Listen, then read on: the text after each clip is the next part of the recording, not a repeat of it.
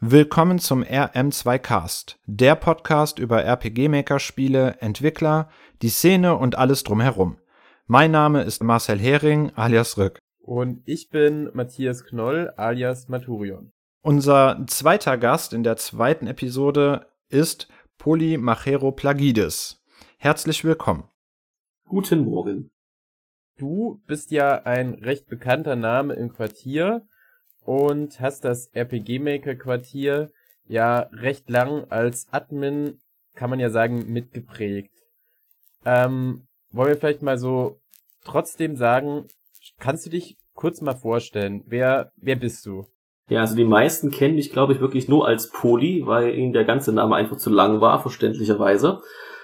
Äh, und ich glaube, den Namen habe ich mir vor allen Dingen dadurch gemacht, dass ich in wirklich jeden Post, zumindest anfänglich, äh, eine Grußformel hatte mit, ich glaube, seid gegrüßt und eine Schlussformel mit bis die Tage. Und natürlich dann davor der Name.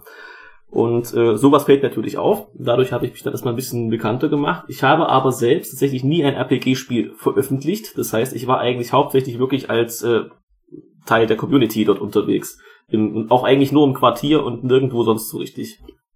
Darf ich da kurz einhaken? Direkt schon am Anfang. Mhm.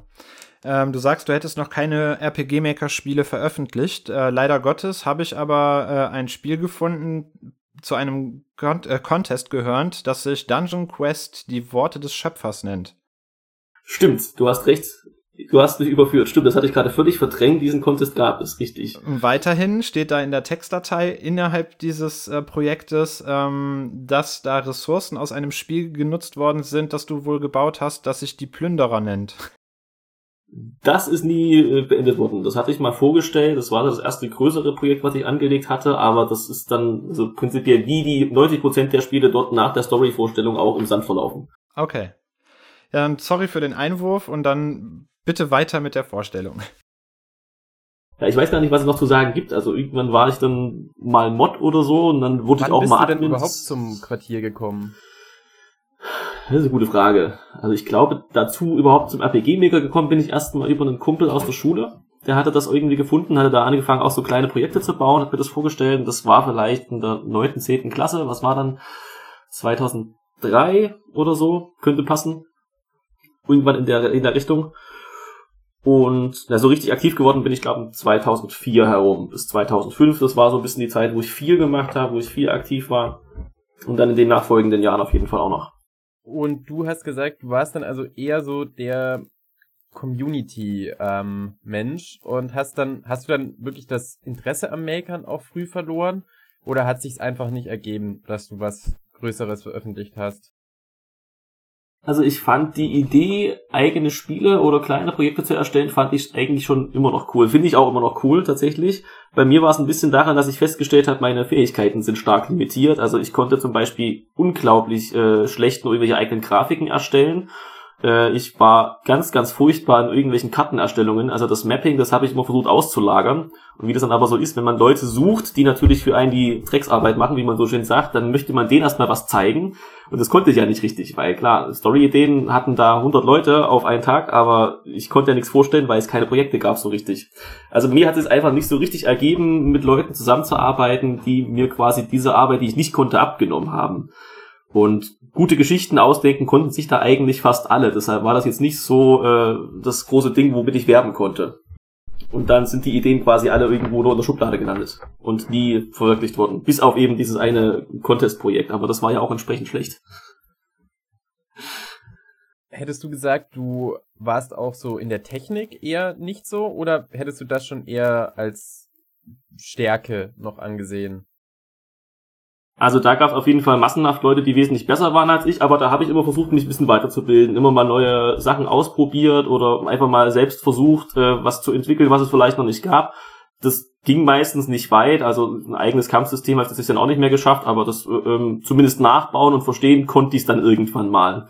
Und tatsächlich habe ich auch, ähm, ich habe ganz früher als Kind irgendwie mal versucht, C++ zu programmieren, so als Einstieg in diese Programmierarbeit. Und äh, es kam über die Problematik von Variablen nie hinweg. Das habe ich damals einfach nicht verstanden. Das habe ich tatsächlich erst beim RPG Maker gelernt. Das war ganz witzig. Das war ein ganz frühes Projekt. Das habe ich nie vorgestellt. Da war ich, glaube ich, noch in keinem Forum aktiv. Ähm, und die Problematik war, man stellte sich vor, eine, äh, eine Höhle voller Wölfe und einen Alpha-Wolf. Und der Kampf sollte so sein, dass ich jeden einzelnen kleinen Wolf einzeln besiegen kann. Sobald ich aber den Alpha-Wolf angreife, alle noch übrigen Wölfe dazukommen. Und da das irgendwie fünf oder sechs kleine Wölfe waren, ging das dann nicht mehr mit diesen Switches. Das war dann einfach viel zu kompliziert. Und dann musste ich irgendwie verstehen, wie Variablen gehen. Und dann habe ich es begriffen. Und das hat mir dazu geholfen, dass ich das dann weiß. Da kann ich tatsächlich auch eine nette Anekdote erzählen. Ich habe auch so die Grundzüge des Programmierens tatsächlich über den Maker äh, kennengelernt. Also ich habe dann auch später oder ich mache jetzt beruflich was damit und ich glaube, ich hätte, ich weiß nicht, ob ich wirklich denselben Weg ohne den Maker eingeschlagen hätte. Also hat definitiv einen großen bleibenden Einfluss auf, auf mein Leben gehabt, so dass ich mit dem Maker angefangen habe zu arbeiten. Das ist ja mhm. ein Weg, den viele gegangen sind letzten Endes. Definitiv glaube ich das auch. Hättest du gesagt, du hast dich damals für das Quartier bewusst entschieden oder war das eher so das erste, was du auf Google gefunden hast? Ich muss zugeben, dass ich das nicht mehr genau weiß. Also ich wusste, es gab größere Foren und ich äh, wusste auch, während ich, also gerade in der Anfangszeit vom Quartier, wusste ich auch zumindest vom RPG Atelier. Das war ja damals noch schon sehr, sehr groß und da waren auch, also viele Mitglieder, die bei uns dann bekannt waren, waren dort vorher schon bekannt. Und ich weiß nicht mehr genau, was mich dazu gebracht hat, mich auf der Seite dann dort anzumelden. Äh, kann sein, dass einfach die Ressourcendatenbank selbst, die da auf der Hauptseite stand, äh, mich ein bisschen dazu gebracht hat, hauptsächlich dorthin zu gehen und irgendwann halt auch mal ins Forum zu gucken. Aber das kann ich gar nicht mehr genau sagen, was da eigentlich dazu geführt hat. Ja, und wenn wir alle ehrlich sind, die Farben vom Quartier waren halt einfach besser. Die sind super. Ich weiß immer noch 00001A. Das habe ich mir gemerkt. Wobei es ja zumindest noch ein anderes Forum gab, was farblich zumindest in dieselbe Richtung ging, das Kamikaze-Board. Kannst du das auch oder warst du da auch aktiv oder? Das kenne ich auch und also ich glaube, ich hatte dort auch schon wesentlich länger einen Account, aber so wirklich aktiv geworden bin ich dort eigentlich nie. Ich werde dort sicherlich auch ein paar hundert Posts irgendwann gehabt haben und einfach nur äh, durch die Verschränkungen von Personalien in Quartier und Atelier und Kami kannte man sich dann untereinander doch. Ähm, aber da war ich nie so wirklich aktiv. Da war ich auch hauptsächlich wegen Farmer Fran oder Farmer Fran, ich weiß gar nicht, wie man ihn ausspricht, der dort seine äh, Foren-RPGs immer durchgeführt hat und das hat mich dann gereizt, da mal mitzumachen. Ah, unser guter Fran. Ja. Gab, gab es irgendwie noch ein anderes Forum, in dem du aktiv warst oder war das im Prinzip so, war es das? Also Quartier und ein bisschen Kami. Ja, also ich glaube tatsächlich zu der Zeit hauptsächlich das Quartier. Ich wüsste jetzt gerade nicht, ob ich noch irgendwo wirklich, in, also in dieser Weise auf jeden Fall nicht. Ich meine, beim Quartier gab es dann irgendwann auch Forentreffen, da werde ich sicherlich auch mich auch noch dazu ausquetschen. Äh, da habe ich wirklich Leute auch persönlich kennengelernt, das hatte ich anderswo auf jeden Fall nicht. Ja, zu den Forentreffen werden wir auf jeden Fall nochmal zumindest kurz kommen. Da sind die Recherchen auch nicht so einfach. mhm. ne, aber ein bisschen was, haben, also ein, zwei kleine Fragen habe ich da schon. Gut, ähm, du hast jetzt eben schon mal grob angerissen, wie deine Karriere im Quartier verlaufen ist. Also User oder lesender User, angemeldeter Mod und irgendwann dann zum Admin. Kannst du oder kannst du dich noch ein bisschen was dran erinnern, wie das dazu gekommen ist, dass du irgendwann Mod wurdest? Ja, grob. Also ich weiß, dass damals, äh, da gab es ein wunderschönes Moderatoren-Roulette, äh, das da immer mal gedreht wurde. Und also tatsächlich gab es ja viele User, die gerne mal Mod gemacht haben, das dann aber irgendwann nicht mehr wollten, die dann nach einem halben Vierteljahr gesagt haben, das ist jetzt auch wieder gut, es reicht mir die Arbeit ist es dann doch nicht wert. Und ich weiß ja, dass es bei vielen Usern, mich eingeschlossen, so ein bisschen der Drang war, ich möchte das unbedingt auch. Das klingt irgendwie cool, da kann ich bitte was machen, rummoderieren und als Jugendlicher möchte man sich da gerne mal ausprobieren. Und ich bin mir gerade gar nicht mehr sicher, wo ich angefangen habe. Also ich, kann mich an drei Foren erinnern, wo ich, also an drei Unterforen, wo ich Mod war. Das war das Diskussionsforum, äh, Community und Geschichten und Gedichte. Und ich meine, dass das Letztere das ist, wo ich zuerst Moderator geworden bin, weil ich da neben dem allgemeinen Community-Forum, glaube ich, auch wirklich am aktivsten geschrieben habe und auch verschiedene Ideen eingebracht habe, um das Leben dort ein bisschen zu füllen. Ja, so ungefähr habe ich das auch gefunden. Also das, was wir noch recherchieren konnten, da war das mit dem Moderatoren-Roulette auch sehr schön beschrieben. ähm, okay, und ähm, wie kam es dann später dazu, dass du Admin wurdest? Ähm, das war, das war ein bisschen lustig. Also wir hatten dann diesen internen Bereich, wo sich die Mods und Admin sozusagen äh, äh, unter Ausschluss der Öffentlichkeit ein bisschen beraten konnten über Vorgehensweisen und einfach über neue Ideen. Und ich glaube, es gab zu der Zeit nur noch einen Admin aktiv. Also es gab natürlich die zwei Webmaster, Brainstormer und Radikal und es gab, glaube ich, aber nur noch einen aktiven Admin, das war KD. Und der war aber auch irgendwie im Studium oder in der Schule schon eingebunden, hatte dann festgestellt, okay, also er schafft es nicht mehr alleine, er war relativ selten noch da zu dem Zeitpunkt, glaube ich. Und ich habe dann eigentlich im internen Forum das angestoßen, dass man endlich mal einen zweiten Admin wieder braucht, äh, dass man da endlich mal darauf zukommt. Äh, habe die Agenda natürlich gleich so in die Richtung gedrückt, dass ich das dann auch wurde. Es gab am Ende die Wahl zwischen Mackenzie, der im Technikforum sehr aktiv war, und mir. Und da waren die meisten dann eben doch der Überzeugung, ja, dann macht's halt der Poli. Und dann hat Brainstormer mich einfach irgendwann kurzerhand eingestellt und dann war die Sache auch durch. Würdest du sagen, das war ein harter Konkurrenzkampf oder die Atmosphäre da eher so, so Wettbewerb und, oder war das eher kollegial und gut, dann, dann machst du es eben? Also es war schon, es war sportlich in dem Sinne, dass man auch gemerkt hat, Mackenzie wollte auch gern Admin werden. Ich weiß gar nicht, ob es später vielleicht sogar mal geworden ist, aber er wollte das eigentlich auch gerne. Und äh, ich glaube, den meisten anderen Mods war es einfach scheißegal. Also keiner wollte es sonst machen, weil am Ende ist es halt auch nur noch mehr Arbeit. Äh, ich glaube, die meisten haben einfach so gewählt, wen sie vielleicht besser kennen. So, und da ich in der Community mehr aktiv war, dafür in den RPG-Bereichen damals gar nicht mehr so, das hatte sich dann schon zerschlagen, äh, hat es wahrscheinlich dazu geführt, dass dann die meisten gesagt haben, ja, dann macht halt der Poli. Da wissen wir wenigstens, woran wir sind. Gab es generell irgendwie im, im, im Stuff so, so, eine, so eine Art Wettbewerb oder Konkurrenzkampf oder war die Atmosphäre da eher gut oder kooperativ? Also größtenteils hat es eigentlich gut funktioniert, zumal halt jeder seine Bereiche hatte und es war auch völlig klar, dass man äh, äh, nicht den anderen in die Moderation reinredet, wenn man in diesem Bereich selber gar nicht aktiv ist. Das heißt, wir hatten unsere RPG-Maker-Mods, die im Story-Forum, Talk-Forum und was es da noch alles gab unterwegs waren. Wir hatten unsere Community-Mods, wir hatten so die, die, die Mods an den Randbereichen, es war so Geschichten und Gedichte und ich weiß gar nicht, was da unten noch alles stand auf der Seite. Ich glaube, das Literaturforum war da irgendwo noch drin solche Dinge, die haben sich meistens alle ein bisschen untereinander dann vielleicht mal unterhalten. Es gab jetzt selten wirklich mal den Fall, dass man sich da irgendwie über was äh, ernster unterhalten musste. Und wenn, dann ist es in der Regel auch kollegial, zwar schon ernst, aber kollegial abgelaufen. Ne, die üblichen Bitchereien, die man sonst überall hatte, die gab es natürlich auch, aber das waren persönliche Sachen, die mit den Moderationsentscheidungen in der Regel gar nichts zu tun hatten. Also wenn ich mich richtig erinnere, hattest du mal davon gesprochen, als du den Administrationsposten angenommen hast, oder es war kurz danach, dass du zumindest einen groben Plan hattest, das Quartier in irgendeiner Weise zu verbessern. Kannst du dich daran noch erinnern, was das für Pläne waren? Nicht mehr genau. Also ich glaube, dass vor allen Dingen damals äh, ich versucht habe, einzelne Foren, die wenig Besucher hatten, zum Beispiel das Literaturforum, da gab es, glaube ich, einen aktiven Thread, und das war das Literaturquiz, wo einmal die Woche irgendwas geschrieben wurde, äh, dass man die quasi ein bisschen äh, zusammenführt mit anderen Foren, um das ein bisschen äh, zu komprimieren. Ich glaube, das war die eine Vorstellung, die ich hatte, aber die irgendwann auch umgesetzt wurde, meine ich, aber wesentlich später erst, ansonsten kann ich tatsächlich auch nicht mehr sagen, was ich mir da vorgestellt habe. Darf ich an der Stelle vielleicht noch einhaken? Weißt du noch, in welchem Jahr du Admin wurdest? Nur so, um das im, im Kontext zu sehen. Ich überlege gerade, also ich versuche das, ich habe letztens schon überlegt, auch wann diese ganzen Treffen eigentlich waren, weil daran habe ich mir ein bisschen zusammenreimen können, wann was gewesen ist. Also ich vermute, es war erst 2006 oder sogar noch später. Also wahrscheinlich eher sieben oder acht, aber das kann ich gar nicht mehr genau sagen, wann das gewesen ist. Okay, also es ist insofern ja auch interessant, weil das Quartier im, im Laufe der Jahre ja einen immer schlechteren Zustand hatte. Und gerade so irgendwie 2006 auf 2009, da ist natürlich schon sehr viel mehr Verfall da gewesen. Inwiefern Verfall? Ja, also beispielsweise der Zustand der Hauptseite ähm, zum Forum und ähm, generell die es gab ja im, im Quartier einen Punkt, als ungefähr so das Quartier 2.0 endgültig aufgegeben wurde.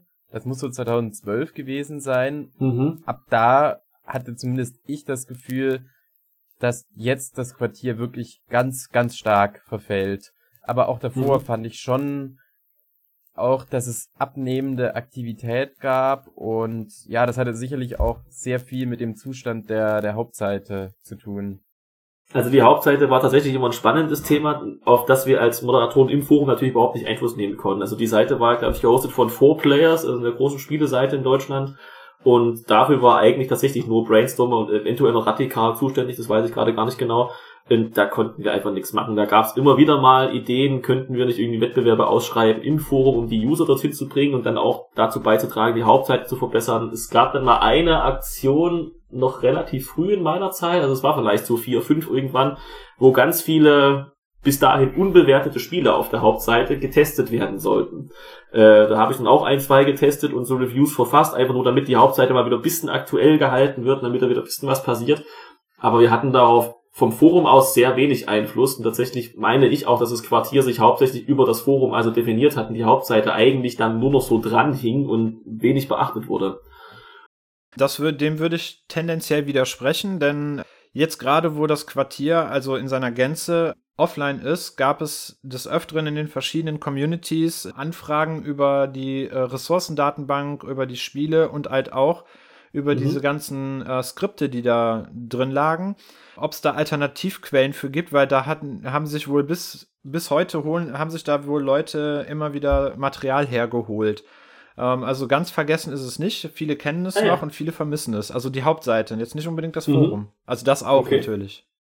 Okay, also das habe ich tatsächlich gar nicht mehr so wahrgenommen, muss ich zugeben. Also ich war dann selber auf der Hauptseite nicht mehr wirklich aktiv. Ich habe mich damit auch nicht mehr groß befasst, nachdem ich gesehen habe, für mich war das eine Sackgasse.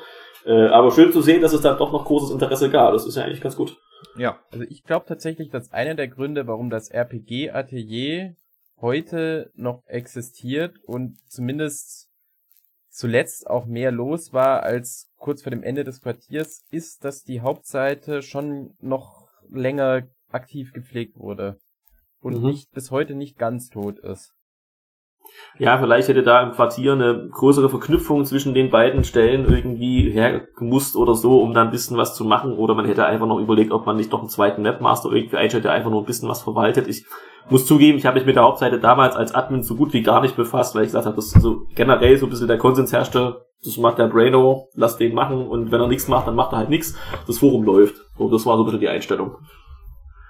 Hattest du als Administrator des Forums denn, sage ich jetzt mal, einen regen Kontakt mit Braino oder war das auch mehr so ähnlich wie im Forum? Das war ziemlich genau wie im Forum. Ich hatte mit Braino nicht mehr oder weniger Kontakt vorher oder hinterher oder währenddessen.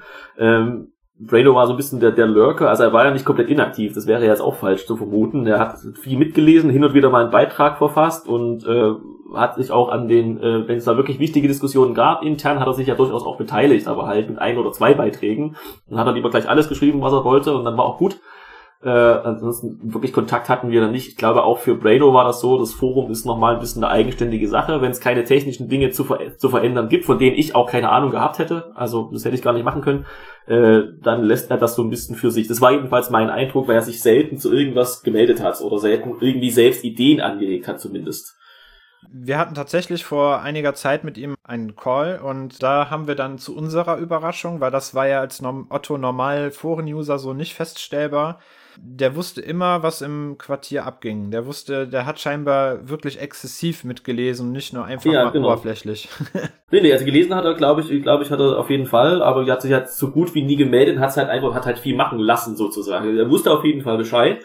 Und es gab ja auch äh, lange Zeit äh, das Gerücht, dass er irgendwelche Privatnachrichten lesen könnte. Ich habe keine Ahnung, ob das technisch überhaupt geht.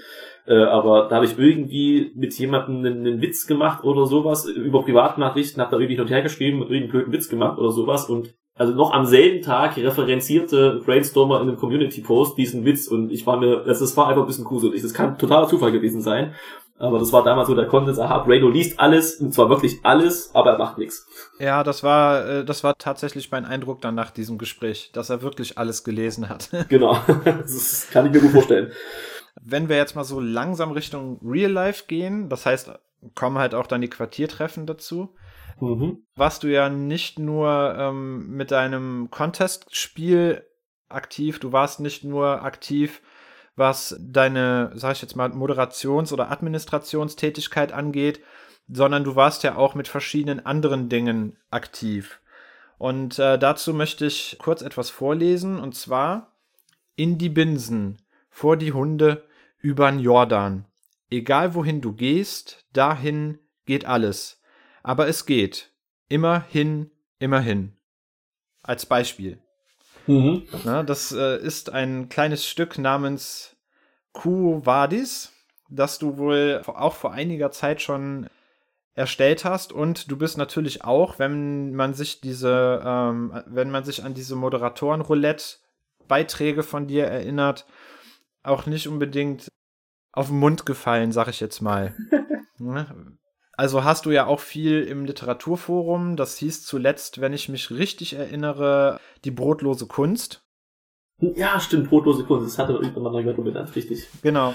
Auch da warst du ja sehr stark aktiv mit ähm, selbstverfassten Texten. Zu diesen Texten, die du ja in meiner Erinnerung massenhaft verfasst hast, ähm, kam ja auch noch die Musik dazu. Kannst du uns da was zu erzählen? Ja, also musikalisch war ich, glaube ich, in der Szene nicht wirklich erfolgreich. Also die einzige nennenswerte Erwähnung war, das muss ich überlegen, bei Vampire Storm 2, was damals heiß erwartet wurde. Und in einer MP3-Version von diesem Spiel gibt's auch wohl ein, zwei Stücke von mir. Also ich habe das tatsächlich aber nicht so intensiv gespielt, dass ich die auch gefunden hätte. Ich habe damals mit dem Ersteller, wie hieß er denn gleich nochmal? Malex. Malex, genau, mit dem hatte ich ein bisschen hin und her geschrieben, habe gefragt, ob er Interesse an den Stücken hätte und hat gesagt, ja, in einer MP3-Variante nehme ich die dann mit dazu. Das war dann aber auch das Ende dieser Geschichte und ähm, in diesem, genau, Gedichteforum und so weiter, da war ich wesentlich aktiver. Das hatte aber halt mit dem RPG-Mega schon wieder gar nichts mehr zu tun. Und da hatte ich zu der Zeit echt viele Gedichte geschrieben und auch so kleine, ja, andere literarische Versuche gestattet. Und äh, es gibt noch einen Deviant Art Account von mir, wo die auch alle noch stehen. Kann auch sein, dass du den eher sogar da hast, weil ich mir gar nicht sicher bin, ob das spezielle Stück äh, im Quartier überhaupt stand. Ich dachte, das wäre erst viel später gekommen. Das spezielle Stück, das war, äh, das habe ich tatsächlich jetzt von Deviant Art äh, vorgelesen. Ja. Okay. Also es kann sein, dass es auch im Quartier noch kam, das weiß ich nicht mehr, aber ich hatte irgendwann ja, da, wie das jetzt immer so ist, es läuft ein bisschen die aus, man guckt nur noch alle paar, paar, paar Wochen mal rein und aber auf Deviant Art war ich danach noch ein bisschen aktiv. Und im äh, Quartier habe ich sehr lange und sehr viel so eigene Gedichte verfasst. Also mit schwankender Qualität sicherlich. Aber ja, genau, das war eigentlich der Hauptbereich, wo ich wirklich am Anfang meiner, nennen wir es mal, Forenzeit oder Forenkarriere sehr viel äh, Aktivität hatte. Also ich würde, äh, wenn ich da richtig recherchiert habe, ging das sogar bis 2014 so im Quartier, mhm. dass du da Gedichte oder Texte verfasst hast. Es überrascht mich jetzt, dass ich so spät dann noch was gemacht habe. Das kann gut sein, ja, klar. Das späteste, was ich hier gefunden habe. Ah, nee, stimmt nicht. Okay, da war, sorry, es tut mir leid.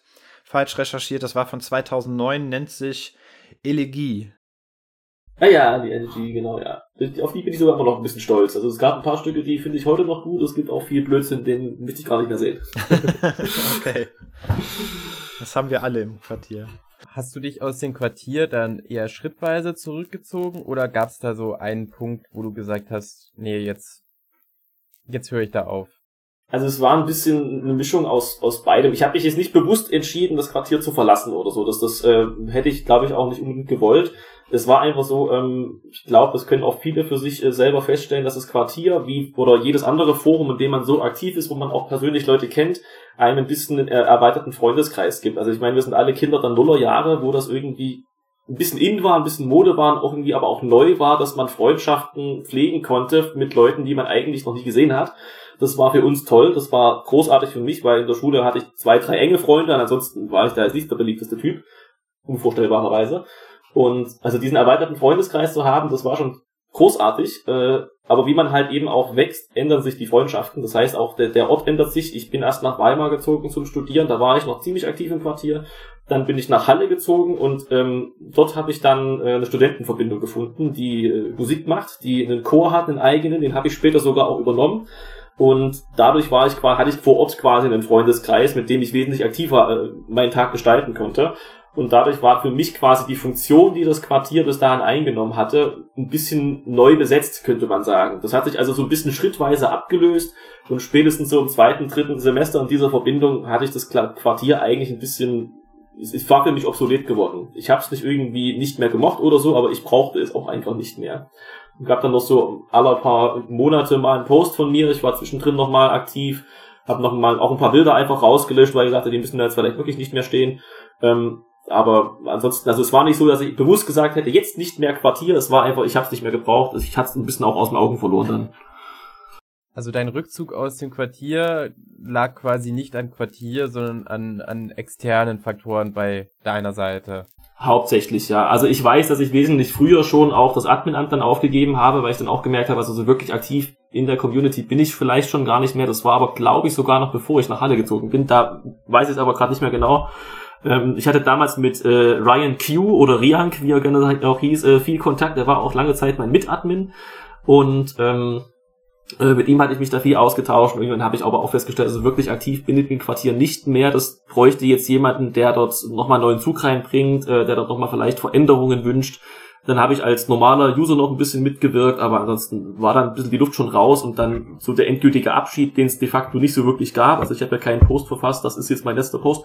Ähm, ja, das hat sich dann einfach ergeben dadurch, dass ich also wirklich andere Dinge zu tun hatte. Bezogen auf deine äh, Studentenverbindungszeit habe ich tatsächlich während meiner Recherchen einen einzigen Satz gefunden, der geschrieben worden ist. Jetzt mhm. einen aktuellen Satz. Ich habe ich hab ein paar Leute gefragt, ob sie sich an dich erinnern können. Und der Satz war, der war doch in so einer Studentenverbindung, wo die mit Schwertern herumgefuchtelt haben. Ja, genau. Also das ist eine schlagende Verbindung, wobei man bei uns sagen muss, äh, die Verbindung selbst ist äh, fakultativ schlagend, heißt das. Das heißt, äh, das Fechten wird dort zwar noch praktiziert, aber es ist keiner mehr, es, ist, es muss nicht mehr sein, wer das macht, der ist dann einfach selber schuld und ich war halt selber schuld. Äh, ja, das habe ich sehr aktiv betrieben. Also ich habe dann das insgesamt äh, sechs Partien dort gefochten, was äh, für so eine Verbindung relativ viel ist, aber so einmal im Jahr kann man sich das ja auch gönnen. Das stimmt. und die waren auch nicht alle so, so schlimm wie die erste. Also ich hatte von der ersten Partie noch Bilder hochgestellt, die lief nicht so gut tatsächlich. Ich fand es aber trotzdem lustig, irgendwie lustig genug, um weiterzumachen. Und da gab es dann, glaube ich, von Hauke noch so einen Satz, äh, ob ich jetzt Boschi geworden sei. Und dann hatte ich ihn darauf angesprochen und dachte, ja, vielleicht hat er dann falsche Vorstellungen von Verbindungen, aber es, die Diskussion kam nie wieder auf. Also es war zu der Zeit eigentlich schon die Ablöse da zwischen äh, Quartier und Verbindung. Aber man merkt daran, ich war während der Verbindungszeit in Halle äh, äh immer noch aktiv im Quartier und habe dort noch diskutiert mit Leuten haben wir alle so. so. Wir hatten alle unsere Hochzeiten und, und da, wo man nicht so aktiv war, aber mit verschiedenen Personen, denke ich mal, hatte man dann immer trotzdem Kontakt. Also, mhm. wie du schon sagtest, erweiterter Freundeskreis. Genau. Jetzt wurde ähm, von genau der Person, die das, die, der, die dieses Zitat rausgehauen hat, ähm, die meinte, und dabei handelt es sich um Erik Wilke, ähm, dass ja. er dich tatsächlich wohl mal auf einem Forentreff live getroffen hätte.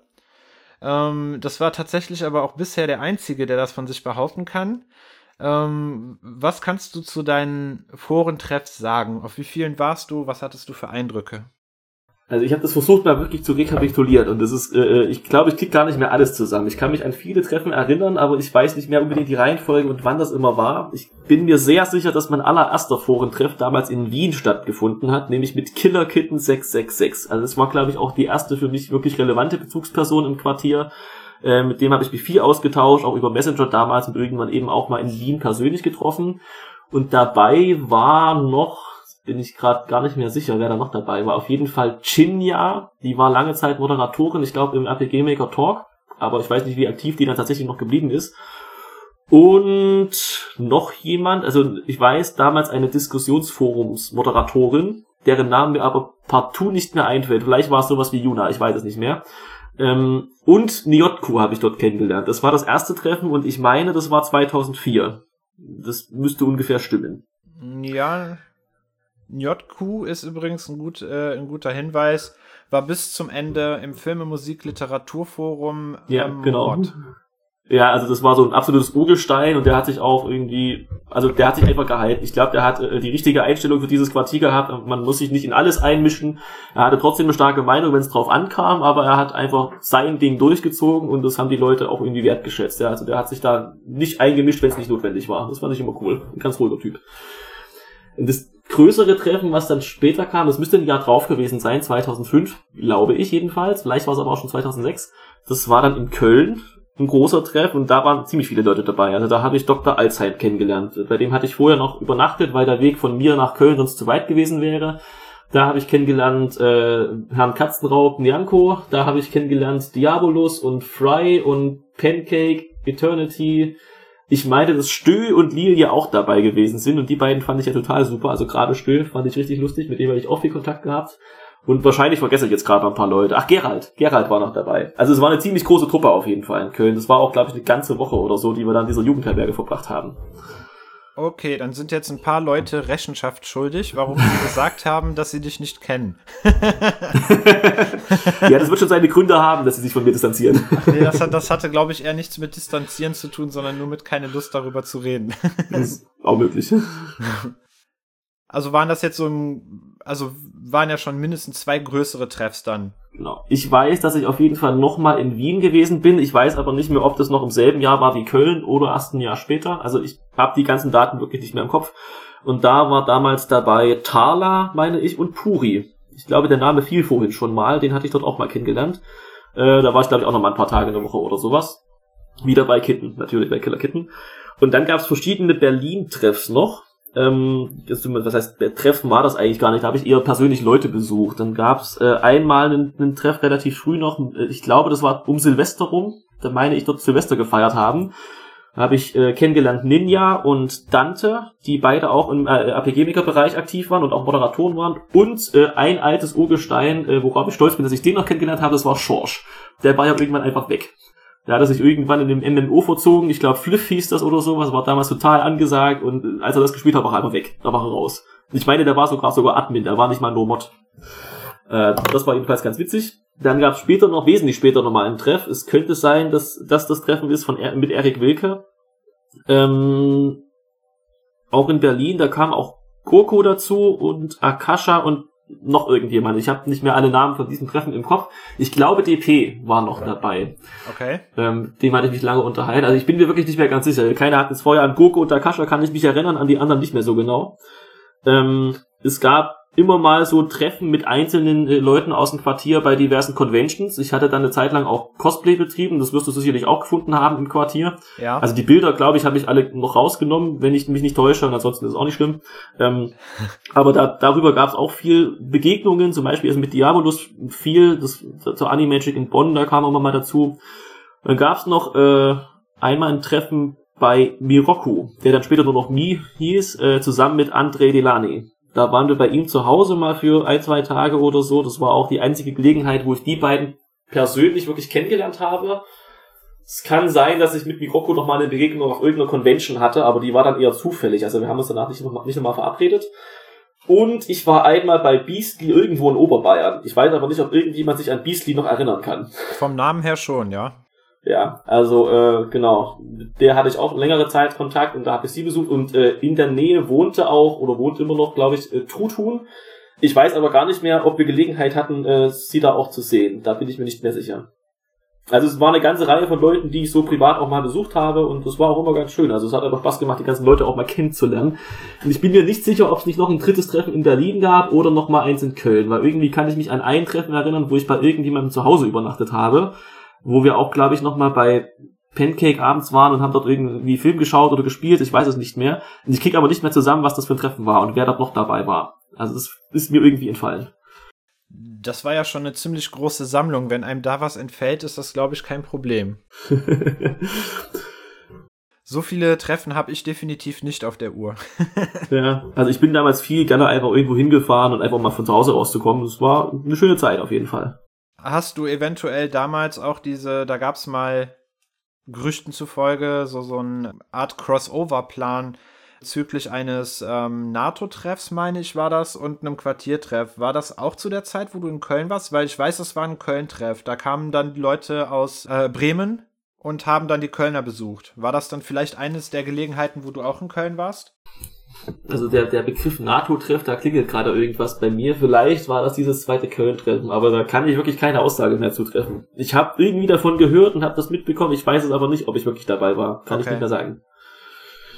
Alles gut. ich glaube, da ist wahrscheinlich Dr. Alzheim der, der beste Auf ähm, jeden Ansprechpartner. Ja. Genau. Ja, der war ja auch stafftechnisch im Quartier sehr aktiv. Ja, genau.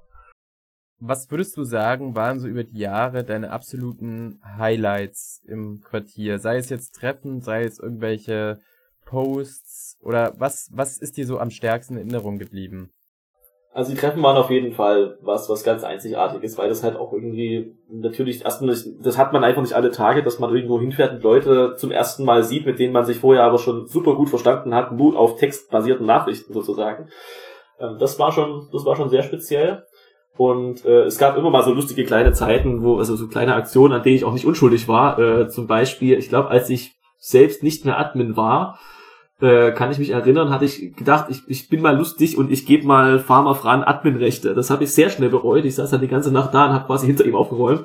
Es war trotzdem lustig, also rückblickend war das irgendwie ganz cool. Schade, fast schon schade, dass es gar nicht jeder mitbekommen hat. Und äh, dann haben wir uns, also es war ein bisschen wie ein Spionagespiel. Farmer Fran hatte ja auch seine eigenen äh, Foren und wusste, wie so ein Admin-Panel aussieht und hat sich da also sehr gut ausgekannt und hat versucht, dann irgendwie seine Spuren zu verdecken am Ende, ich hatte natürlich wie jeder gute Admin irgendeinen Zweit-Account mit Admin-Rechten versehen und hatte tatsächlich über die Jahre drei oder vier solche Schatten-Accounts, die alle mal einen Post hatten, damit sie nicht versehentlich gelöscht werden. Alle mit Admin-Rechten und Vollzugriff. Also das, äh, wenn das einer mitbekommen hätte, hätten sie mich gleich gekickt. Und dann habe ich mit Farmer Schwander so ein Katz-und-Maus-Spiel gespielt. Das war irgendwie super lustig. Das war irgendwann mitten in der Nacht und dann musste ich mir noch eine JQ dazu holen für den Fall, dass ich irgendeinen Account von Schwander übersehen habe, damit ein JQ als Admin, also als Mod mit Admin-Rechten da schnell noch aufräumen kann, falls irgendwas passiert. Das war ziemlich witzig. Ich, äh, äh, ich, erinnere mich zumindest an Erzählungen von dieser Aktion. Ich weiß nicht, ob ich die selber noch mitbekommen habe. Das muss ja auch schon spät gewesen sein. Also ich vermute irgendwas, ich glaube, da war ich sogar schon in Halle. Da habe ich dann schon äh, alleine gewohnt. Das war irgendwann dann also 2011 oder 12 oder so, also relativ spät schon. Ja, ich meine, das war zu einer Zeit, wo der eh schon äh, gefühlt 500 äh, äh, Doppelaccounts hatte. Ja, ja, das hat er sowieso gehabt, das stimmt, ja. Gab es irgendwelche negativen Highlights über die Jahre? Also im, im negativen Sinne äh, Höhepunkte? Also nichts, was mich jetzt irgendwie noch verfolgen würde, nichts, wo ich sagen würde, oh, das, das habe ich mir gemerkt. Ich habe mich immer mal mit ein paar Leuten gezofft und wie gesagt, an den meisten Sachen werde ich nicht unschuldig gewesen sein. Aber es ist jetzt, ich kann mich jetzt nicht erinnern, dass es irgendwelche Leute gab, wo ich dachte, die möchte ich bitte aus meinem Leben streichen und nie wiedersehen oder so. Das gab es, glaube ich, nicht. Also gab es natürlich ein paar dumme Entscheidungen auch im, im Forum oder ein paar, paar, blöde Posts. Ich kann mich auch an ein paar Posts erinnern, bevor ich Mod wurde, oder das heißt nicht direkt Post, aber so Verhalten, bevor ich Mod wurde, zum ersten Mal. Dann sage ich, ja gut, man war halt jung und dumm, ne? Das muss man halt irgendwie überstehen, aber ich glaube nicht, dass es irgendwas gegeben hätte, wo ich sage, das bereue ich jetzt aus dem Quartier. Hättest du gesagt, es gab im Quartier, weil das war zumindest zuletzt so für mich der Eindruck, dass da die Stimmung irgendwie zuletzt gekippt ist, oder sagen wir, dass das Quartier so richtig als ernsthafte Community irgendwann aufgehört hat, so, so richtig zu existieren und dass es eher so Anarchie war? Also findest du, dass die Stimmung da gekippt ist oder ist das jetzt eher nur, nur mein Eindruck? Also die Stimmung hat sich schon verändert, weil jeder gemerkt hat, dass dem Quartier die User weglaufen und dass es eigentlich immer dieselben sagen wir 10 bis 20 Stammuser sind, die sich da miteinander unterhalten. Natürlich hängt man dann quasi die ganze Zeit aufeinander rum und irgendwann ist einem das auch zu viel und man sucht sich vielleicht was Neues. Das heißt, die paar Stammuser, die es gibt, die gehen dann auch irgendwann weg und es kamen nur wenige nach. Also Diabolus war so einer von denen, die dann noch sehr aktiv wurden später, die also relativ spät auch erst dazu kamen, also spät aus meiner Sicht, ne, für, für relativ zu mir äh, die dann aber viel gemacht haben. Da gab es noch ein paar andere, die da, äh, die da mitgewirkt haben, aber ich glaube, die waren nie so eine eingeschworene Truppe, sage ich mal. Vielleicht auch lag es ein bisschen daran, dass die sich selten irgendwie doch mal getroffen haben oder nur so kleine Privattreffen immer mal hatten. Aber so, so eine große, doch relativ übel große Community von 20 bis 30 Stammusern, die äh, ich noch erlebt habe, bevor ich irgendwie dort richtig aktiv geworden bin, die gab es irgendwann einfach nicht mehr. Und es liegt sicherlich auch daran, dass auch die Leute einfach älter geworden sind, eben dann studiert oder eine Ausbildung gemacht haben und dann auch im, fürs Quartier keine Zeit mehr hatten. Ähm, mich würde es bei einigen Leuten interessieren, was sie eigentlich noch so erlebt haben äh, äh danach, also als ich nicht mehr dabei war. Aber ich glaube halt, dass eigentlich der Nachwuchs ein bisschen fehlte. Und wir hätten aber auch, also wir haben immer überlegt, woher könnten wir die nehmen. Ja, aber woher nimmt man sie? Also die müssen schon von selber kommen. Man kann da jetzt keine große Werbeaktion starten und ich glaube, da hätte uns, weil wir das Thema vorher schon hatten, eine bessere Verknüpfung mit der Hauptseite auch ein bisschen geholfen. Also wenn wir da irgendwie Aktionen gestartet hätten, äh, ich weiß gar nicht in welche Richtung, aber dass man über die Hauptseite die Leute fürs Forum sozusagen anwirbt und dann dort aber auch äh, ähm, wirklich auch denen begegnet und sie auch dazu anreizt und anregt, dort aktiv zu werden, dann hätte man das vielleicht zumindest hinauszögern können. Aber es stimmt schon, dass in den letzten Jahren, die ich noch dabei war, ich auch gemerkt habe, also so langsam ist es den Leuten einfach zu viel. Es ist doch immer dasselbe und wirklich neue, interessante Projekte gibt's nicht. Ich weiß auch nicht, ob uns ein bisschen vielleicht gefehlt hat, dass wir uns mit den neuen APG Maker Versionen nicht wirklich auseinandergesetzt haben, weil ich meine, da gab es immer so ein bisschen Vorbehalte gegen diese APG Maker XP und was danach auch alles kam. Das fehlte uns, glaube ich, auch ein bisschen. Wenn man so das Quartierforum anschaut, ähm, hat es ja, glaube ich, auch aufgehört. Ähm, da, also es gab ein XP und VX Forum Aber ich Mhm. meine, der RPG Maker VX ist 2007 oder sowas erschienen Mhm. und keine ähm, größere oder neuere Maker-Version ist dann so in der Forenstruktur mehr erwähnt worden. Mhm. Das lag aber auch daran, dass die neueren Maker erst zu einem Zeitpunkt gekommen sind, ähm, wo das Forum, sag ich jetzt mal, für die Stammuser eh schon tot war und es war dann letzten Endes nur noch so, so eine Art Treffpunkt für eben diese eingeschworene Kernmannschaft, die da noch verfügbar war. Da wurden ja selbst später, wenn noch Spiele veröffentlicht worden sind, und das ist ja bis zum Ende hin, kam dann immer irgend so Verwirrter, äh, Verirrter, Entschuldigung, der dann sein Spiel dort veröffentlicht hat, nach allen Regeln der Kunst. Die wurden dann immer ein bisschen belächelt. So, weil, hey, das Forum hier, das ist tot, wir machen hier nur noch Community-Krams. Ne, das äh, hatte, mein, hatte dann, denke ich, auch damit zu tun, dass es den Leuten einfach nachher egal war oder sie wollten es absolut Mhm. nicht, weil sie dann lieber das Forum nutzen wollten als ihre eigene Plattform. Ja, das kann, also das, den Eindruck kann ich sogar ein bisschen bestätigen, dass also die RPG-Foren bei uns selber dann auch so ein bisschen, ja, bisschen verwahrlost waren einfach nur. Es gab wenige neue Projekte, die die vorgestellt wurden, die haben vielleicht mal eine View bekommen und so, aber die Luft war da irgendwie raus. Vielleicht jetzt auch ein, zwei nochmal richtig aktive User oder auch Mods gebraucht, die da einfach äh, jeden Tag eine Spielebewertung vornehmen oder sowas oder irgendwelche Wettbewerbe starten oder sowas, aber von den Usern, die da noch aktiv waren, hatte halt offenbar keiner die Lust und oder Zeit. Ja. Ich glaube, das ist auch, auch so ein Punkt. Das ist ja das, ähm, wo sich das Atelier bis heute eigentlich mithält. Das ist ja dieses BMT, das Bremer Maker-Treff. Was Mhm. ja auch unterm Strich auch nur in, ich sag nur, das ist halt schon was mehr als das, ein, ein Treffen ist von 25, 30 Leuten, die das seit Ewigkeiten schon machen und halt eine große Freundestruppe sind, die sich dann so Mhm. einmal im Jahr oder zweimal im Jahr treffen können. Und ich glaube, das größte Quartiertreffen oder sagen wir mal das größte Treffen mit Quartier-Usern, das fand, da war ich sogar vielleicht sogar noch mit bei, 2008 statt. Ne, danach Ah. wurde dahingehend jetzt auch nicht mehr wirklich was geplant. Ähm, und das ist dann halt auch schon so ein bisschen schade. Ne? Und da waren wir halt Mhm. auch nur in Anführungsstrichen, was waren es, zehn Leute? Hm. Was ja auch schon eine gute Anzahl ist. Das ist eigentlich schon nicht schlecht, ja.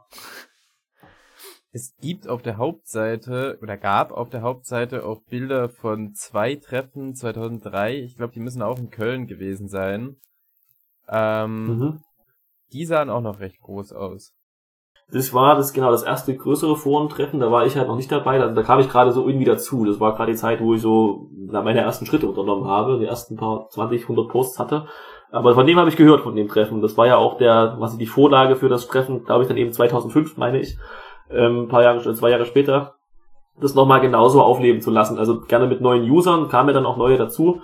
Äh, und also wenn, wenn die Reihe quasi hätte fortsetzen wollen, hätte das vielleicht auch irgendwie dazu beigetragen, dass das Forum noch ein bisschen länger äh, existiert, beziehungsweise es existiert hat es ja noch lä- länger, aber dass es noch ein bisschen länger lebt auf jeden Fall. Ja, es hätte, ja gut, hinterher, ne, so Ja, genau. ist man immer schlauer, ne? Aber ich sag mal, mittlerweile weiß man ja auch wieder, dass die RPG-Maker-Community im, selbst im Vergleich zur äh, äh, Zeit damals mit der Screen Fun, wo es ja mal diesen richtig großen Hype gab, ähm, Mhm, trotzdem wieder exorbitant groß ist, also wesentlich größer als man meinen mag, wenn man sich die äh, deutschen Foren zum Beispiel anschaut. Ähm, Mhm. Und das ist seitdem die, auch die alten, auch der RPG Maker 2000, irgendwann offiziell in Europa verkauft worden ist über Steam. Nur sind dann halt diese Communities mehr in Steam oder in internationalen Communities ja unterwegs.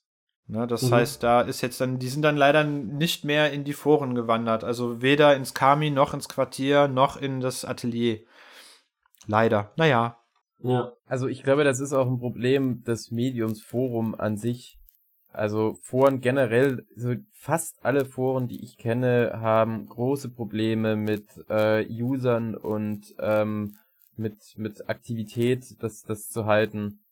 Ich glaube, dass das ganze Medium Forum wirkt, äh, ist wahrscheinlich auch an einer anderen Stelle äh, sinnvoller darüber mal zu sprechen, aber generell Foren wirken irgendwie so altbacken, so so aus der Zeit gefallen, so Ja. wo, wo junge Le junge Leute gehen heute eher tendenziell nicht mehr in Foren.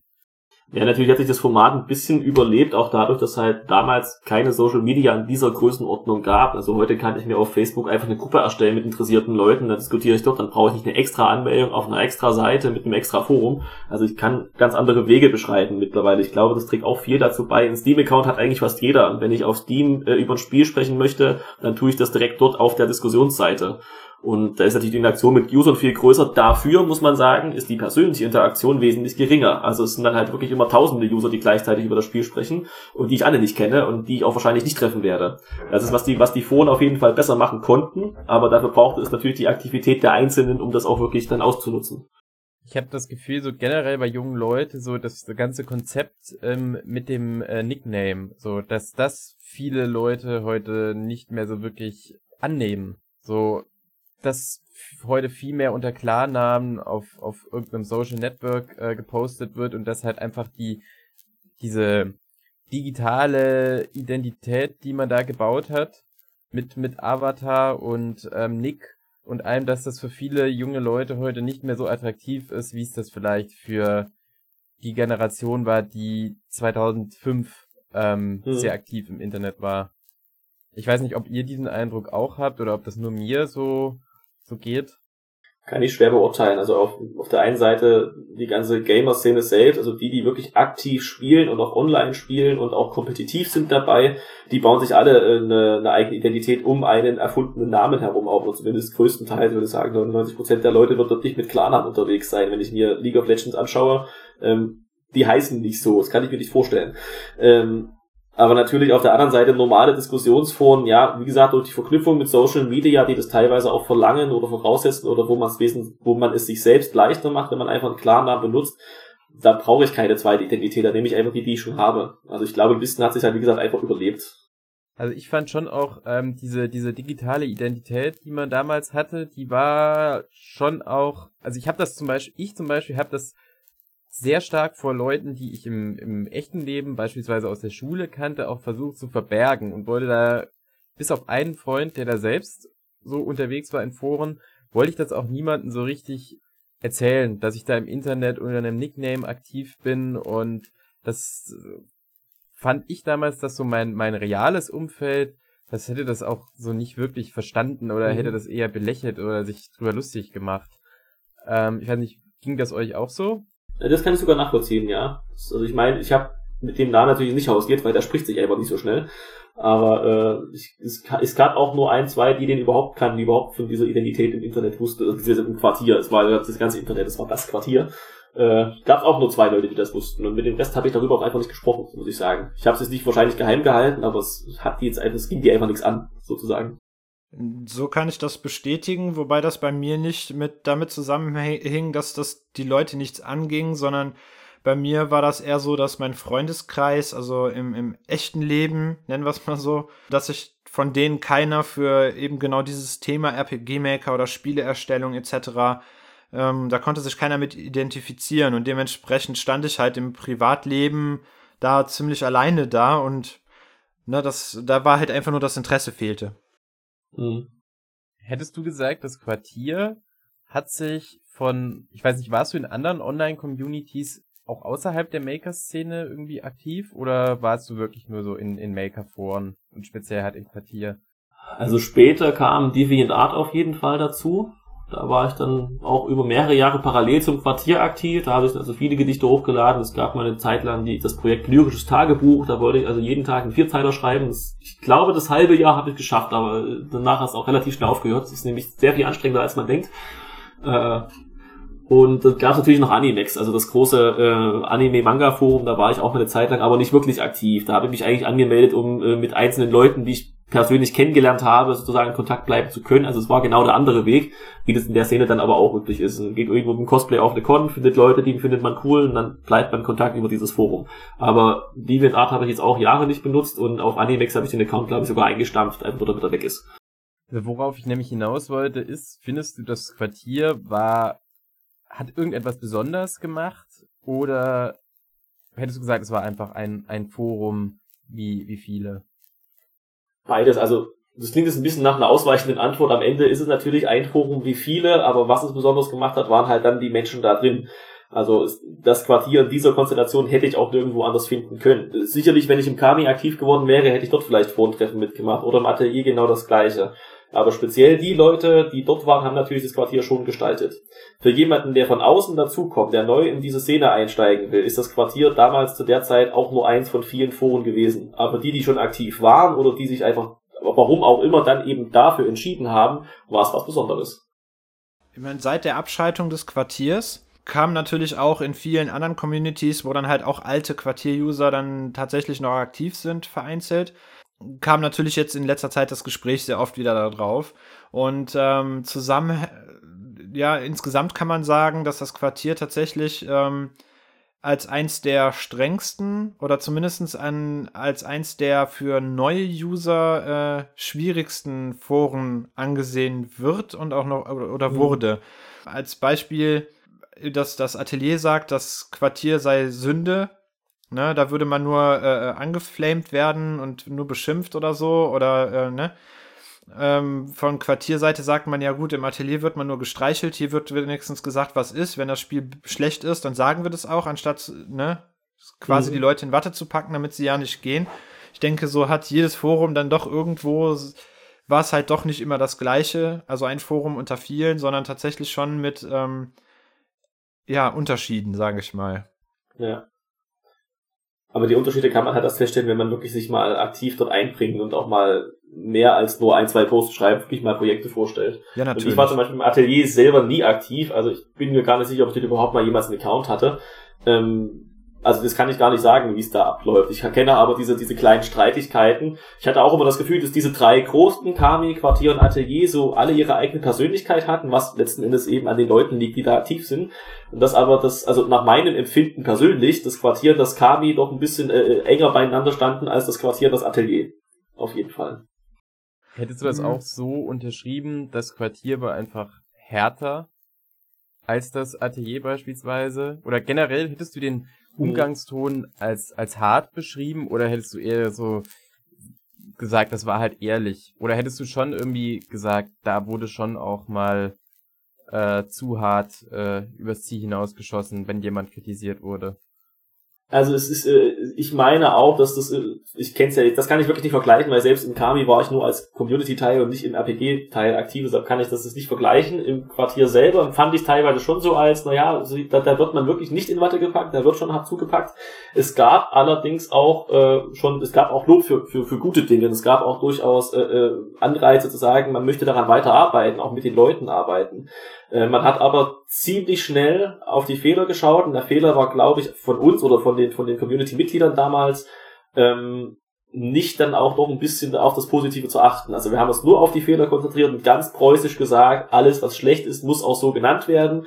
Wir haben ein bisschen vergessen, dass es immer auch gute Dinge gibt, wie man sagt. Also wir waren sozusagen nach modernem Standard nicht kritikfähig. Wir waren nicht fähig, Kritik wirklich sinnvoll rüberzubringen und natürlich, manchmal hat man sich einfach Spaß gemacht und äh, das klappt, das muss jeder für sich einstehen. Äh, man hat auch manchmal einfach richtig, richtig furchtbare Projekte und dumme Ideen, über die hat man sich auch einfach mal lustig gemacht. Das war vielleicht auch nicht die beste Methode, auf der anderen Seite, ne, so waren die Zeiten damals, so war das Quartier damals. Und irgendwie ist es auch nicht mal so, dass es nur zwei, drei Leute waren, sondern ein ziemlicher Teil der Community. Also auch Leute, die dort weniger Posts hatten, die gar nicht bekannt waren, die dort auch nicht weiter bekannt geworden sind, haben diesen Ton dann teilweise übernommen und haben dann halt, wenn dann wirklich bescheuertes Projekt vorgestellt wurde, haben sie das auch so gesagt. Oft ist der äh, ist äh, ein Wort gefallen, ähm, ich glaube, es war diverser, war das Quartier auch. Ne? Da hätte, äh, dass, dass da halt mhm. einfach die Unterschiede zwischen den einzelnen Usern nicht, also dass die User nicht alle sehr ähnlich getickt haben, sondern dass da halt auch viel, viele Extreme unterwegs waren. Wenn ich jetzt so an einen extremen User denke, dann wäre das höchstwahrscheinlich Harvey oder Delacroix, je nachdem oh ja. zu mhm. welcher Zeit, ne? Das ist natürlich jetzt so das extreme Beispiel für ex ja, extrem, sag ich mal. So, dass das halt, das war halt, wurde halt auch immer wieder mal jetzt in letzter Zeit genannt, dass das halt im Quartier mhm. eine Sache war, auf die man wirklich äh, äh mit dem Finger zeigen kann. Aber das ist aus meiner Perspektive eigentlich ein gutes Zeichen, ne? dass auch wirklich diese Leute im Guten wie im Schlechten auch ihren Platz finden konnten. Ja, das könnte ich sogar unterschreiben. Wie gesagt, da fehlen mir so ein bisschen die Vergleiche, aber es stimmt, im Quartier waren ziemlich viele bunte Gestalten unterwegs und äh, es gibt ja auch viele ganz, ganz alte Geschichten noch von äh, Leuten wie Stö mit und Wilder Dudel sagt. Also ihr werdet das sicherlich oh, von ja. anderen Leuten noch hören, die live dabei waren, ich ja nicht. Aber das sind natürlich schon Sachen, die prägen so ein Forum auch. Ne? Das Verhalten von Einzelnen, das kann sich schon auswirken.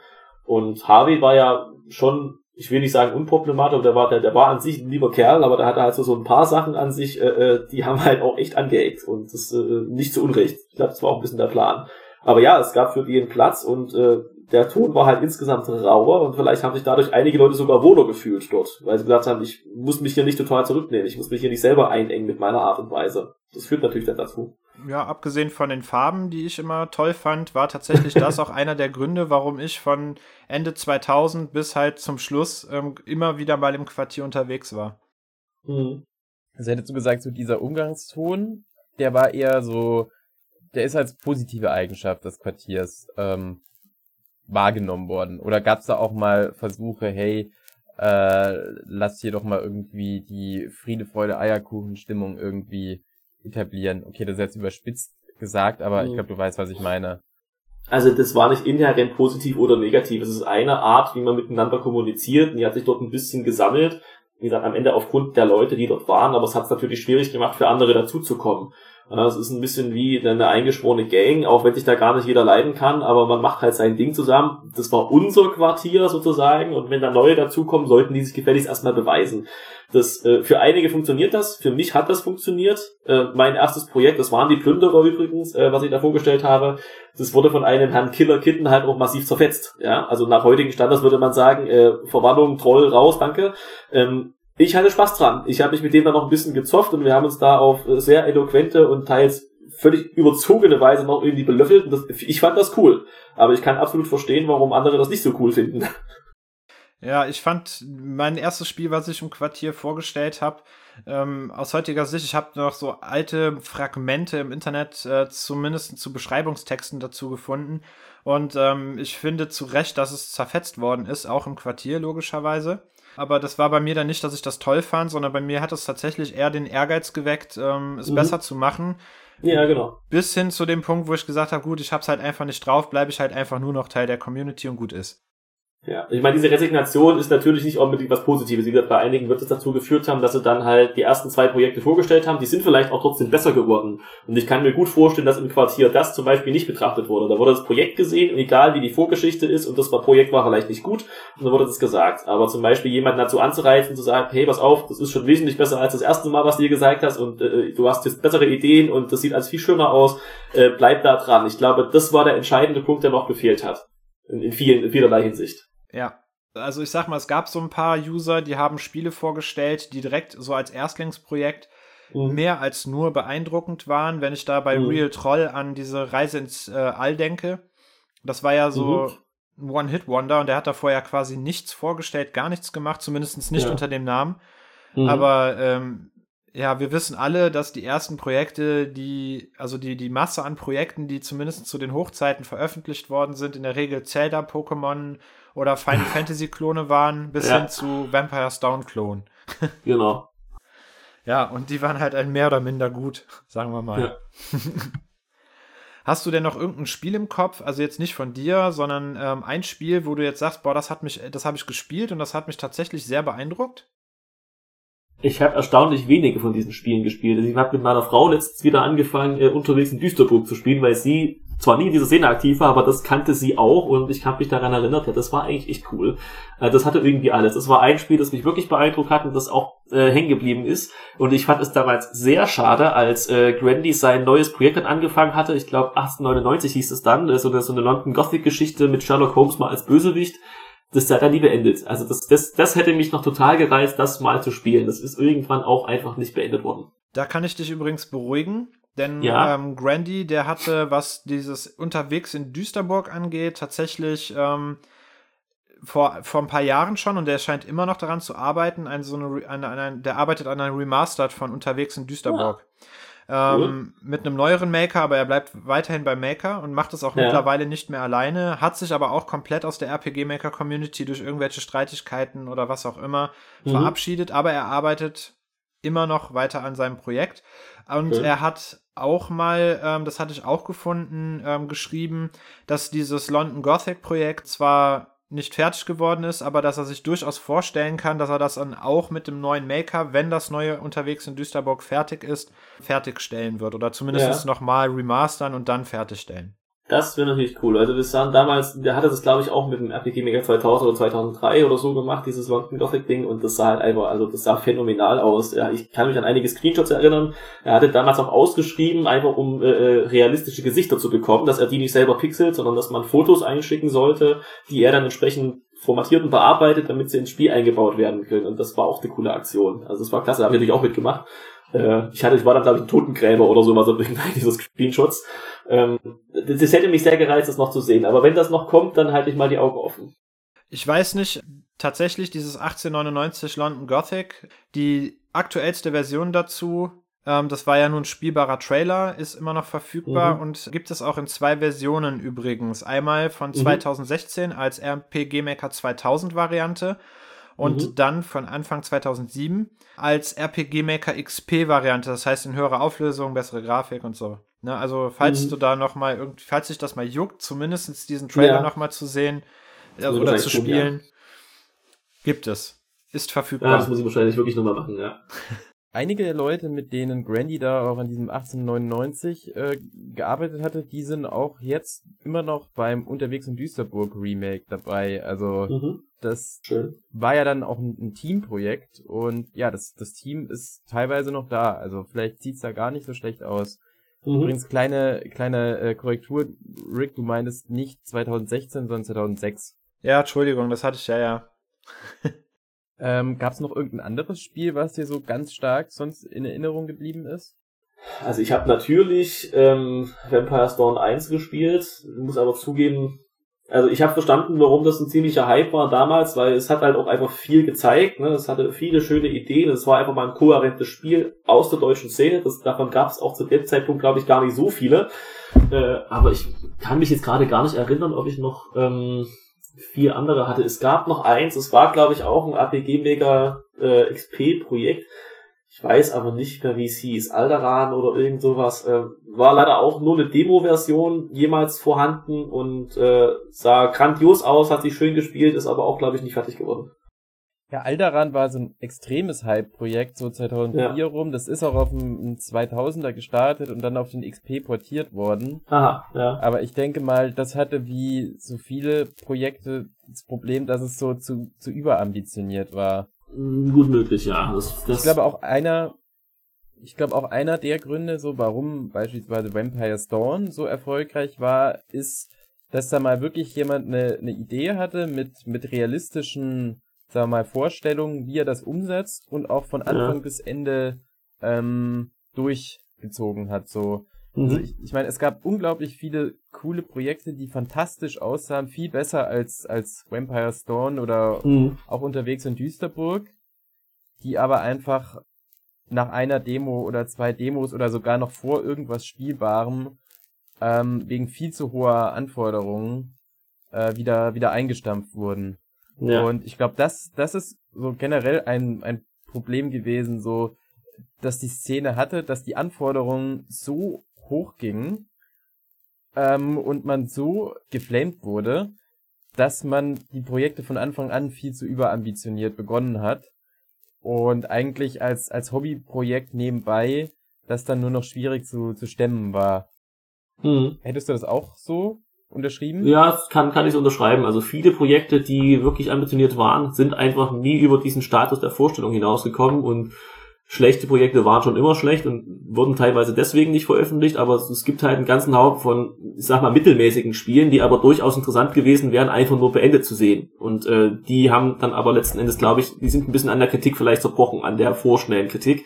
Und vielleicht, ich meine, ich glaube auch, dass es vielleicht die Lehre ist, die man auch hätte ziehen müssen, ist die Idee, ähm, Spiele vorzustellen, die noch gar nicht spielbar sind, auch einfach nicht gut.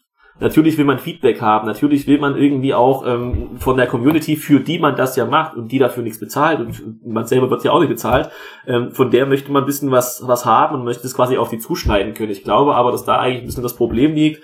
Ähm, einfach mal Projekte machen und durchziehen. Du hattest vorhin äh, die Reise, glaube ich, zum Mond erwähnt, war das, ne? Reise zum Mond.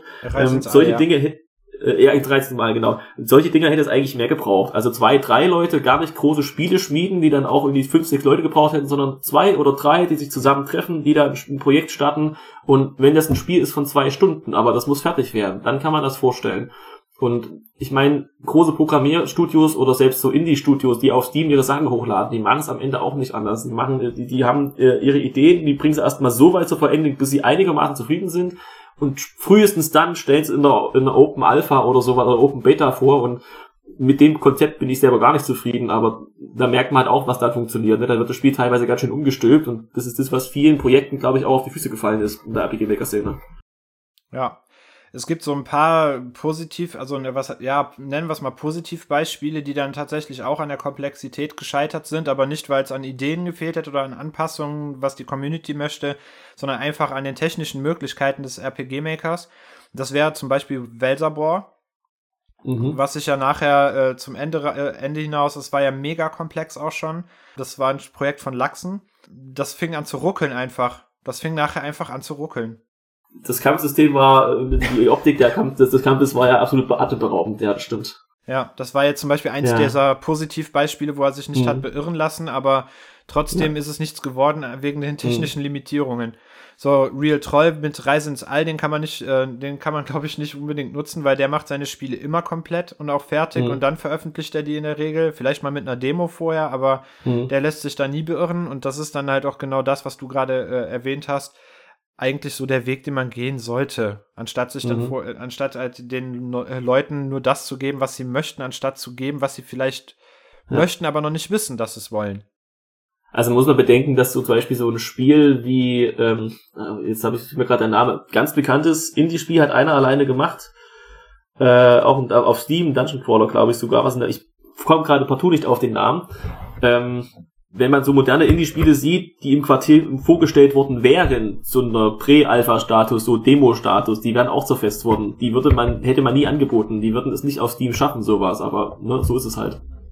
Ja gut, ich kann aber schon verstehen, dass halt diese allein, allein die Tatsache, dass dann Spiele vorgestellt werden, die vielleicht nur so 10 Minuten oder was Story haben oder was auch immer, Gameplay, nennen wir es mal so. Mhm. Ähm, man möchte ja auch ist das überhaupt interessant für die Leute? Sich selber pushen, so in der, in der Richtung, ne? Das ist halt mhm. halt auch schon so ein Punkt. Aber es gibt ja auch viele Langläufer, ne? Wenn man jetzt überlegt, von GS und SDS, das ist der Administrator von, ähm, oder glaube ich vielleicht sogar Webmaster vom ähm, Atelier, der hatte damals mit Lachsen zusammen ein Projekt angefangen, das sich Taras Adventure nennt, was sich dann halt, auch, was halt auch mega ausgeartet ist. Ähm, mhm. Laxen hat sich vor vielen Jahren schon davon zurückgezogen, weil er ja sein eigenes Games-Studio äh, ähm, ja mhm. gemacht hat. Ich weiß nicht, ob du das weißt, ein Spiel namens Crosscode, das ist von ihm und ein paar anderen aus dem äh, aus der RPG Maker Community. Nee, ähm, nicht. Ja, kannst du bei Steam kaufen, ist tatsächlich ein richtig gutes Spiel, aber auch nicht mit Maker gemacht. Okay. Und ja, GS und SDS, der hat dann halt dieses Taras Adventure halt über lange Zeit noch alleine gemacht, hat dann ein paar Leute dazu geholt, die ihm dann auch so wie ähnlich wie du das gesagt hast, dann sollen die mir mal ein paar Maps machen, da habe ich jetzt gerade nicht die Zeit für oder so. Mhm. Ähm, und das ist, wenn man seinem letzten Text Glauben schenken darf, bis heute in Entwicklung. Und wir reden jetzt bei Taras Adventure, ich bin mir jetzt nicht sicher, ich werde da mal kurz nachrecherchieren. Ich glaube seit 2001. Ja, seit 2001 ist das in Entwicklung und das sind halt Oha. einfach schon bald 20 Jahre, ne? ja. Stimmt, und die letzte, aktuellste Demo, die davon erschienen ist, war 2018, Mitte 2018, ja. Hm. Nicht schlecht. Ja, drücke ich die Daumen, dass das noch weitergeht. Generell, was ich so durch Beobachtung gesehen habe, von den Projekten, die ganz massiv technisch von den Maker-Standards abgewichen sind, da haben es die wenigsten zu einer Vollversion geschafft. Also die, die großen Vollversionen der deutschen Community, die waren eigentlich alle technisch weitgehend auf dem Standard basierend, den der jeweilige Maker hatte. Also beispielsweise das, das typische Feature, mit dem man, was irgendwann auch schon zum guten Stil gehört hat, war ein eigenes Kampfsystem. Bestimmt, ja. Ähm, da hat's aber wirklich so kein, ich kenne kein wirklich ganz großes Spiel mit eigenem Kampfsystem, zumindest aus der deutschen Community, auf Anhieb, so dass es zur Vollversion geschafft hat. Kein ganz großes. Mhm. Würde mir auch keins einfallen, tatsächlich. Müsste ich jetzt auch lange überlegen. Wirklich enorm, was, was da Leute gemacht haben. Ein eigenes Inventarsystem, ein eigenes Menü, das dann teilweise auch schlechter funktioniert hat als ähm, das, was im Standard äh, implementiert war. Einfach nur, um, um das drin zu haben. Okay, eine Sache könnte ich so bei der Gelegenheit noch so zum, zum, als letzte, als letzten Punkt sagen. Und zwar findest du, dass der RPG Maker oder auch das Quartier irgendwie für dein Leben oder dein, deine berufliche Laufbahn irgendeine Rolle gespielt hat? Oder würdest du irgendein Fazit unter deine Aktivität in der, der Maker-Szene stellen? Also für meinen beruflichen Werdegang hat es jetzt irgendwie gar nichts zu tun. Ich bin mittlerweile Chorleiter geworden und arbeite da mit äh, dem Knabenchor. Äh, bin also jetzt Vollblut-Musiker und hochprofessionell und also damit habe ich wirklich in der RPG vorher nichts zu tun gehabt. Aber ich glaube, es hat mir ein bisschen durchaus geholfen bei der Persönlichkeitsentwicklung. Also ich meine, aber am Ende ist es wie mit jedem Freundeskreis, ne? man passt sich ein bisschen an, man versucht sich aus und man bleibt mit den Leuten zusammen, die einen irgendwie auch beeindrucken und beeinflussen, von denen man sich aber auch beeinflussen lassen möchte. Und so ist es ein Quartier bei mir halt gewesen. Das hat schon, glaube ich, dazu beigetragen, dass ich, wie man so schön sagt, zu mir selbst gefunden habe. Es hat auf jeden Fall viel gebracht. Aber ähm, ich glaube, ich wäre dann auch nicht mehr weitergekommen. Es war dann, glaube ich, auch wirklich sinnvoll und zeitlich angemessen, dann quasi andere Freundeskreise mich, äh, mir zu erschließen und die habe ich dann eben in der Verbindung gefunden. Das hat mich dann auch nochmal einen großen Schritt vorwärts gebracht. Also ich bin zufrieden mit der Zeit ich würde sie nicht, ich würde sie nicht vermissen, äh, also ich möchte nicht, dass, dass sie mir fehlt sozusagen, aber es ist dann irgendwann auch wirklich gut gewesen. Also du wärst auch im Wesentlichen derselbe Mensch, wenn du das Quartier und den Maker nie gefunden hättest heute. Äh, das weiß ich nicht. Also vielleicht im größten Teil schon, aber vielleicht mit anderen Sachen wiederum nicht. Also vielleicht sind einige Persönlichkeitszüge, die man dann in der Zeit entwickelt hat. Ich meine, wie alt war ich da? Mit 16 habe ich, glaube ich, angefangen, da so richtig. Dann hatte ich das erste Forentreffen auf jeden Fall in Wien, äh, das sind natürlich schon noch Jahre, in denen man sehr beeinflussbar ist und in denen man sich auch von solchen Dingen beeinflussen lässt und äh, die einen auch prägen für die nächste Zeit. Also ich vermute schon, dass ich mir da eine gewisse Persönlichkeit auch angeeignet habe, die ich dann, die hat sich natürlich weiterentwickelt danach. Also ich bin nicht mit 16 Jahren da stehen geblieben, aber ich glaube schon, dass ich äh, ein anderer wäre, zumindest in Teilen, wenn ich nicht im Quartier gewesen wäre, sondern sonst wo. Das denke ich schon. Ähm, ja, das war jetzt die zweite offizielle Folge ähm, des RM2Casts ähm, mit einem sehr interessanten Gast. Und in dieser Folge ging es ja eher um Community-interner, eigentlich auch äh, wie in der letzten Folge. Ähm, in der nächsten Folge, denke ich, werden wir dann mal eher in Richtung Entwickler-Talk gehen. Ähm, wann die erscheint, werden wir dann noch sehen. Ähm, an der Stelle nochmal ein großes, herzliches Dankeschön an unseren Gast. Da, dem möchte ich mich definitiv anschließen. Poli, vielen Dank, dass du da warst. Vielen Dank, dass du uns die Zeit geschenkt hast. Das war jetzt dann doch schon was länger. Und ähm, es war definitiv ein sehr schönes Gespräch und das sollten wir wiederholen. Sehr gern. Bei nächster Gelegenheit bin ich wieder dabei. Dann in diesem Sinne einen wunderschönen Resttag und ja, vielen Dank dafür, dass du da warst. Auf Wiedersehen. Ja, bis die Tage.